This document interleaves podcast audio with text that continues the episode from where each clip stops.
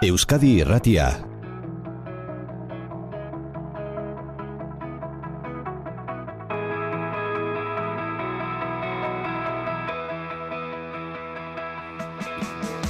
Amar minutu eskai xamarretarako titularren baten itzaletik, asteroko moduan aritzak etorri zaigu, maider segurola egunon. Kaixo, egunon. Zerrekarriko te digu gaur, eh? Auskalo, auskalo. Izen buru horien atzean izkutatzen diren gogo eta edo xeetasunen batekarriko digu aritz egunon. Egunon aritz. Egu, egunon. Gaur E- modaz, euskal modaz, janskeraz. Bai, Hasieran bai, Maiderrek- fokoa bilbon jarrita. Bai, Maider kaskotan asko erakutsi dit modaz, eh? Bai. Mm, bai, beste bizitza batean. baina- Premiere izango zenuen ziurren. Alere, maidarrak irakatsi gomendak gabe, beti dira onak, eh? el korreo egunkarian eh, irakurretako titular batetik tira nahi duzu gaur. Hala dio, esaidazu nola jantzten zaren, da esango dizut Bilboko haute zaren, ala ez, Bilboko estiloa definitzen duten, amar ezaugarri.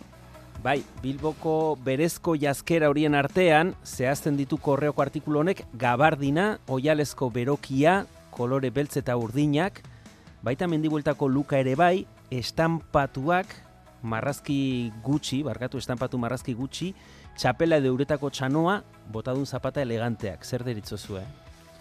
Ba, Bueno. no ez dakit zer Bai, imaginatzen dut moiuan norbait horrela jantzita. Ba, igual bai, baina eh? ez dakite, urezko txanoarekin ez dakite ikusi Bai. zaituan maider, bai? Bai, bai, Ez, ez, bil- eh, baina hau eh, hori da, Bilboko Bilbokoa da. da. Bai, bai, bueno, bai, baina.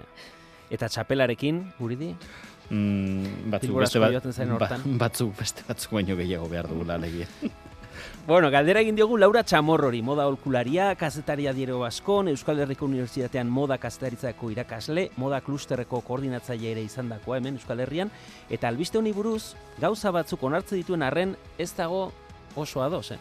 Nik uste Bilboko estiloa oso anitza dela. Ez dut uste orokortu dezakegunik. Gizartea asko aldatu da, asko evoluzionatu da. A ber, topikoetan eroriz gero, esango genuke egunez gizarte klasikoa dela. Gutxi arriskatzen duena, parka, gabardina, bakeroa, elastikoa eta kirol arroparen aldeko apustua egiten duena. Tako idun oinetakoak, midisoinekoa edo jaka trajeak aukeratzen dituztenak ekitaldietarako. Ez nuke esango kolore neutroengatik apustua egiten dutenik, Donostian ez bezala nik uste Bilbon edo Gastitzen Donostia baino nabariagoa izan delako beti estampatuen aldeko apustu hori. Baina nik uste eremua, xedea, erosteko almena, ideologia, horiak diala impactu zuzena dutena gure estilismoan. Ez Bilbokoa naizelako horrela jasten naiz, edo Donostiakoa naizelako horrela jasten naiz.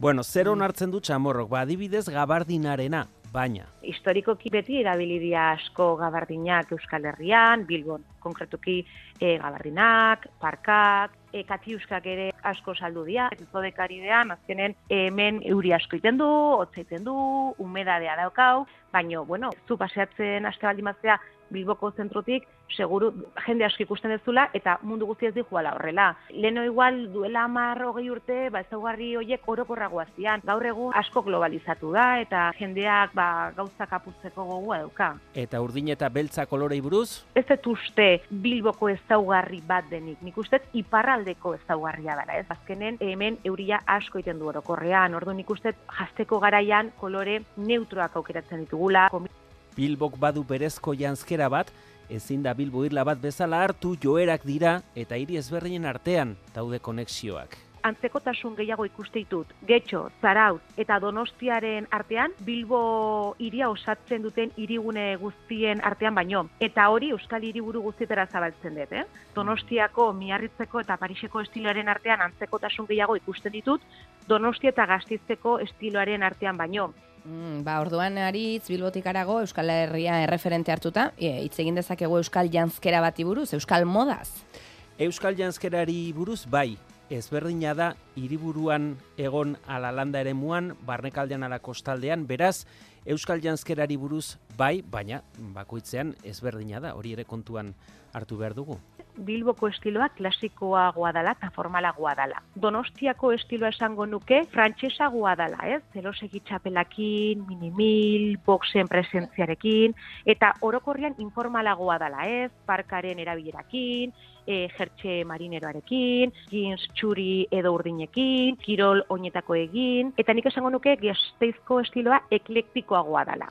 Eta gaztizko estilo horrekin parekatzen du ere iruñekoa, baina Euskal janzkera ezberdina den einean, Euskal moda bat badago. Firma eta estilo desberdinak ditugula, ez? Hor ditugu e, loreak, mendiak, e, minimilen estiloa, Mercedes de Miguel, bizkaitarraren kolekzioetako estiloa, Sofia Guala, Alicia Rueda, nik uste azkenen marka eta estilo ezberdinak ditugula Euskal Dunentzako, eta Bilbon kriston estiloa dutela, baina baita gazteizen, donostian, iparraldean, edo iruña. Eta non gelditu da Euskaldunokin, Euskal Janskerarekin hainbeste identifikatu izan gaituen ternua, ketxua eta mendiko den diseinu janskera hori guzti hori? Ba, bilakaera bat izan duela, pixka bat zure neurrian, guri di. Mhm. Amerikana jarri dugula. E, hor dago koska, nun gelditu den, ternua, ketxua, bueno, hor dago, baina ez da gelditu, bilakatu eginda, evoluzio bat izan du. nik uste ternuak eh, kriston linea politiak ditula eta adaptatu ditzakegula estilo guztietara. Ternuak eh, duela bost urte, lau bost pieza zituen, eta gaur egun eh, ternuak sustatu, diseinatu ditu, mota guztietako kaltzak, jartxeak, txamarrak, parkak, txaketak, Bueno, eta entretenitzen hasita, galdetu dio Laura Chamorrori, nun gelditu da borroka janzkera hori, eh? denok gogoan daukaguna, eh, ja klasiko bat, eh, marka bat sortu zuena, asko suabizatu ala, ba, leno mendiko arropa horrekin astelenetik igandera ikusi genitzazke e, pertsona asko, eta gaur egun pertsona hoe, ba, ikusi gen, genezake, ba, bere bakiroarekin, bere deportibarekin, bere txamarra kaki berdearekin, bere jertxearekin, estilo e, deportiboa, e, esporta, euskalduna, baino pixkat lasaiagoa. politika bezala ba, janzkera ere suabizatu dela. Eh? Lasaiagoa, hori da erabili duen eufemismoa. Eh? Eta Euskal Herrian gauza askok batzen gaituzte, baina arropak batzen gaitu, ze arropek batzen gaituzte? denak batzen gaituen prenda gabardina dela, historikoki, bere desberdintasunekin eta adaptazioekin. Nik esango nuke bakeroak, bakeroak beti, lurralde guztietan, eta pentsa genezake bakeroan erabilera e, mundu mailako erabilera dela eta ez, badaude e, herrialde batzuetan bakeroan erabilera ez dela hain handia. Nik esango nuke eta orokorrean azken urteetan jertxe marineroan erabilera, ezaugarri zerdinekin, eta esango nuke deportiban erabilera ere bai, New Balance estilokoa eta aterkia. Bueno, bazatozte, batzen gaituzten ikur hauekin, Bai, arropa hauekin. bai. Bai. Aterkia batez ere. Bai. Aterkia, naiz eta hori ere gero ez eta gutxiago behar den, eh? eta hortan ere badatorren aldaketa. Entzule batek esaten digu, eh, moda bera ere sozialdemokrata bihurtu dela. Hori Horrega. izango da. Eta ojo marinerozko jertxe horrekin, eh? Mhm. asko homogeneizatzen ari gara. E, gero, txamborrok esan dit, atzean utzi dugula oso elegante galaz janzteko ohitura hori. Lehen guraso esaten zuten bezala igandeko janzkera. Jendea zala hainbeste jazten. Ez bodetako, ez da e, kaleetan zerbait hartzeko, zuk e, ostiral arratsalde batean bilbotik paseatzen baldin bazea ikusiko duzu jendea oso kasualdi joala, ez?